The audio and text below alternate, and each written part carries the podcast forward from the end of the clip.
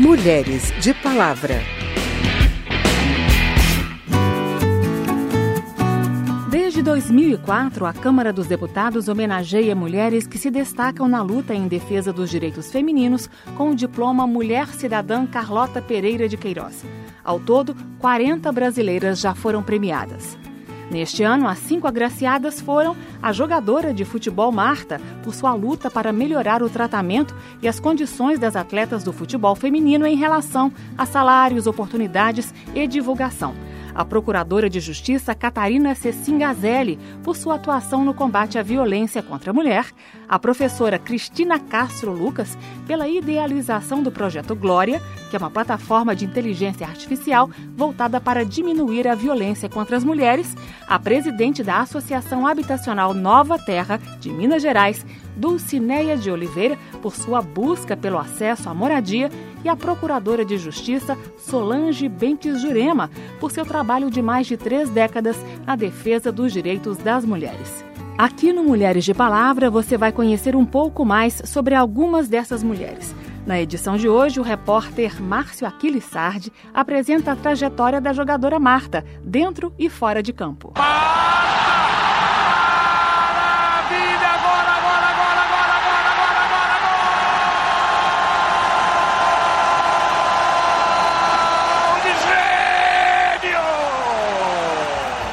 18 de junho de 2019, pênalti marcado. Cinco passos largos, cobrança clássica. Foi mais do que uma vitória, o passaporte para que o Brasil chegasse à segunda fase da Copa do Mundo. O chute coroou a carreira de Marta, recordista de gols em competições da FIFA, tanto para homens quanto para mulheres, com 17 gols. A distância que separa a glória da maior jogadora brasileira de sua infância pobre no interior de Alagoas não impediu Marta, ao final da trajetória pelo título mundial, interrompida já no jogo seguinte, de apelar por mais apoio e mais dedicação ao futebol feminino. Sim, ela reclamou da falta de apoio e da diferença abismal entre os salários e premiações de homens e mulheres, reverberando as cores que carregou em sua chuteira, preta com detalhes em rosa e azul mas também causou um certo desconforto nas novas gerações de atletas, ao lembrar a necessidade de mais comprometimento com treinos e preparação, num recado de que o empoderamento feminino depende também das atitudes de cada pessoa. Não vim até aqui pra desistir agora.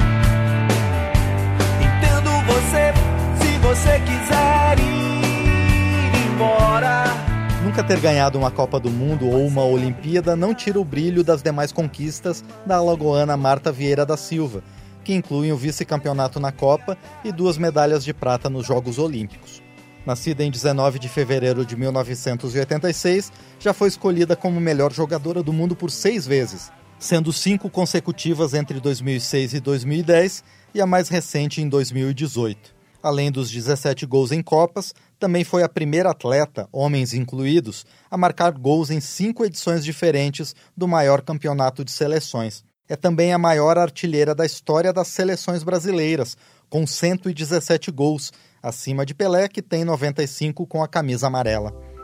A trajetória até a fama lembra as ruas irregulares de sua infância em Dois Riachos, onde começou a disputar a bola com os meninos da cidade.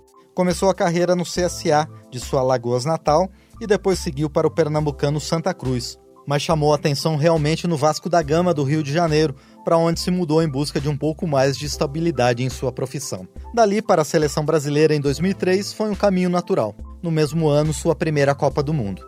E o primeiro contrato internacional na Suécia, onde ajudou o Umeå IK a conquistar uma fileira de títulos nacionais e um continental. Nos Estados Unidos, atuou por quatro times diferentes, também com conquistas nacionais e a artilharia de campeonatos. No Brasil, seu maior sucesso em clubes foi com o Santos. Em dois meses sob o comando de Marta, em 2009, o clube foi campeão da Copa Libertadores Feminina e da Copa do Brasil. Os recordes e conquistas de Marta são números que reforçam sua voz ativa na busca por igualdade de gênero e empoderamento feminino a partir do esporte. Nomeada embaixadora da boa vontade pela ONU Mulheres em 2018, a brasileira Marta foi chamada pela diretora da organização, Funzili Lambo Nikuka, de um modelo excepcional para mulheres e meninas em todo o mundo.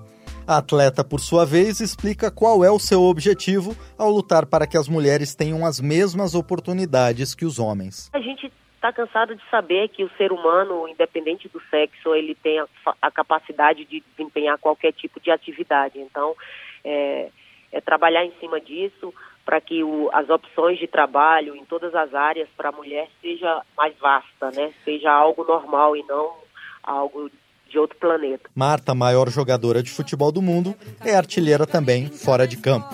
Da Rádio Câmara de Brasília, Márcio Aquiles Sardi.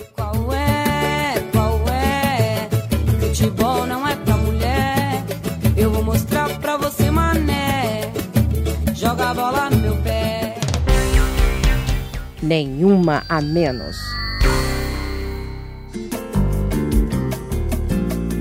Além de reconhecer o esforço de mulheres, como a jogadora Marta, na luta por igualdade entre homens e mulheres no esporte, a Câmara também busca alterar a legislação para favorecer essa mudança.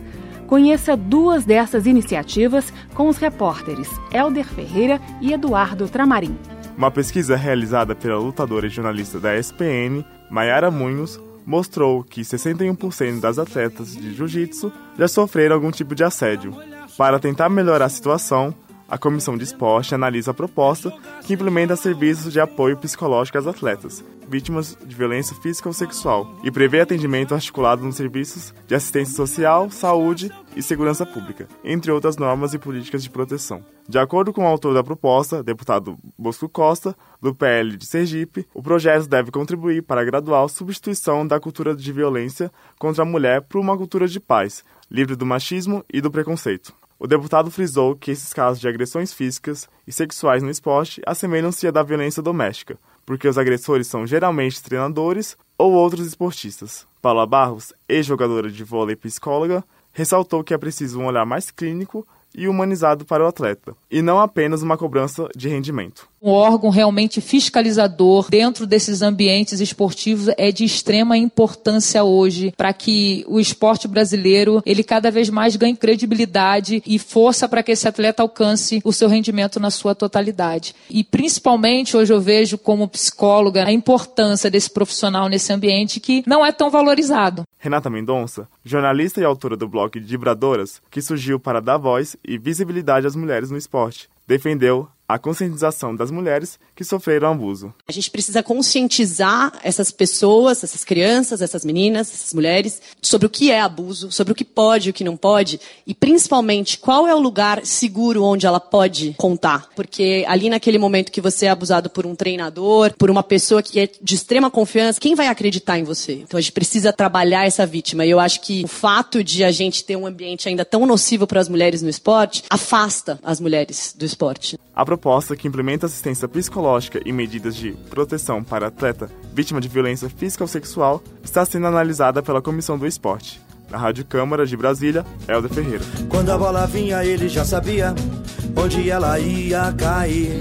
Se antecipava no peito, colava e ela rolava de rir. Para apoiar de forma consistente o esporte feminino no país, um projeto aprovado na Comissão de Defesa dos Direitos da Mulher estabelece a aplicação obrigatória de cota de 30% do total da arrecadação das loterias para as equipes femininas e as atletas olímpicas e paralímpicas. A proposta contribui para a correção de uma distorção no fomento do esporte brasileiro a pouca destinação de recursos para o desenvolvimento do esporte feminino, quando comparado aos valores destinados ao esporte masculino, como afirma a relatora do projeto, deputada Rose Modesto, do PSDB do Mato Grosso do Sul. E a Marta também é um desses casos, que a Marta ganha, não chega a 40% do salário de um jogador iniciante de qualquer clube brasileiro. Então, é uma diferença muito grande. Para a nadadora Joana Maranhão, a mulher tem que ocupar seu lugar no esporte. Ela citou o caso do judô feminino brasileiro. A partir do momento em que se formou a equipe feminina, passou-se a investir mais e desenvolver um trabalho voltado para elas. Para Joana, o investimento deve ser pensado em relação a cada modalidade esportiva. Eu sei que o COB ele trabalha visando potenciais medalhistas olímpicos, né? independente se é mulher ou homem. Se, de uma maneira geral, os homens brasileiros são quem chegam mais e conquistam mais medalhas, consequentemente terão mais investimento. Então, é meio que um corte que é feito nessa linha de raciocínio, porque o foco do Comitê Olímpico é sempre trabalhar de quatro em quatro anos com potenciais medalhistas olímpicos né? A grande maioria de nossas medalhas vem pelo desporto masculino. Para a gente reverter isso, teria que ser feito um programa pensado para mulheres com a individualidade de cada modalidade. Já ex-nadadora Rebeca Guzmão afirma que o esporte masculino sempre recebeu mais investimentos porque existe a crença de que homens ganham mais medalhas que mulheres. Antigamente, os homens se sobressaíam às mulheres, trazendo medalhas para o país, mas essa realidade ela já mudou já tem bastante tempo e a gente ainda não consegue entender porque ainda existe essa discrepância, né? A questão de investimento no esporte masculino e não no feminino. O projeto prevê que os recursos deverão ser repassados pelo Comitê Olímpico Brasileiro e pelo Comitê Paralímpico Brasileiro, de acordo com o que estabelece a lei que dispõe sobre a destinação de arrecadação de loterias. De acordo com números apresentados pela relatora, os dados mais recentes de 2017, disponibilizados pela Caixa Econômica Federal, apontam o um repasse de 350 milhões de reais ao esporte olímpico brasileiro. Mas não há garantia de que uma quantia significativa desses recursos seja destinada ao esporte feminino. Da Rádio Câmara de Brasília, Eduardo Tramarim. Encontros e despedidas. A Câmara recebe também as opiniões da sociedade civil em prol da defesa dos direitos das mulheres. No fim de novembro, um grupo de manifestantes veio à Câmara pedir a revogação da lei da alienação parental. Sancionada em 2010, a lei tem o objetivo de impedir que um dos pais haja para afastar o filho do convívio com o outro. No entanto, mães e profissionais vêm denunciando o uso da lei como estratégia de defesa de pessoas, em geral pais, acusadas de abusar sexualmente de seus filhos. Como esse é um crime difícil de ser comprovado, a falta de provas acaba sendo usada para acusar a mãe de mentir e, portanto, alienar a relação entre pai e filho, pois geralmente é ela que faz a denúncia. Muitas vezes, o indício mais forte do abuso é o depoimento da própria criança.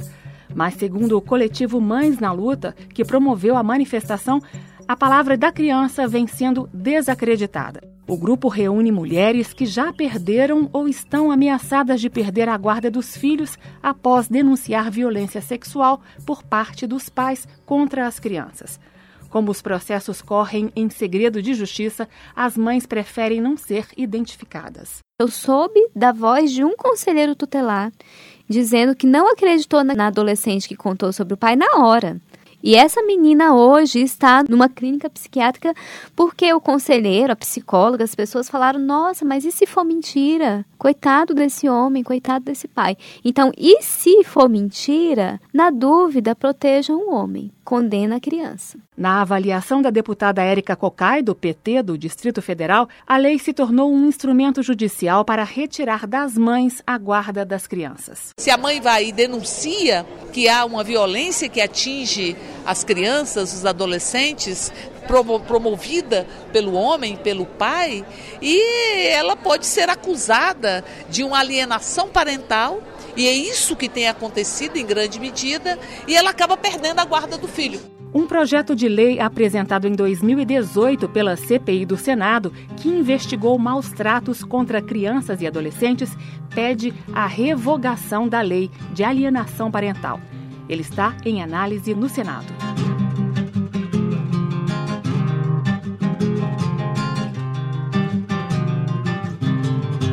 Bem, esse foi o Mulheres de Palavra com reportagens de Márcio Aquiles Sardi, Cláudio Lessa, Elder Ferreira, Dourivan Lima e Eduardo Tramarim.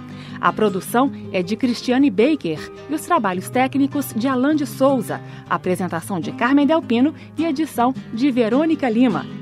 O Mulheres de Palavra é produzido pela Rádio Câmara e transmitido pelas rádios parceiras em todo o Brasil, como a Rádio Rural FM Web de São José da Tapera, Alagoas.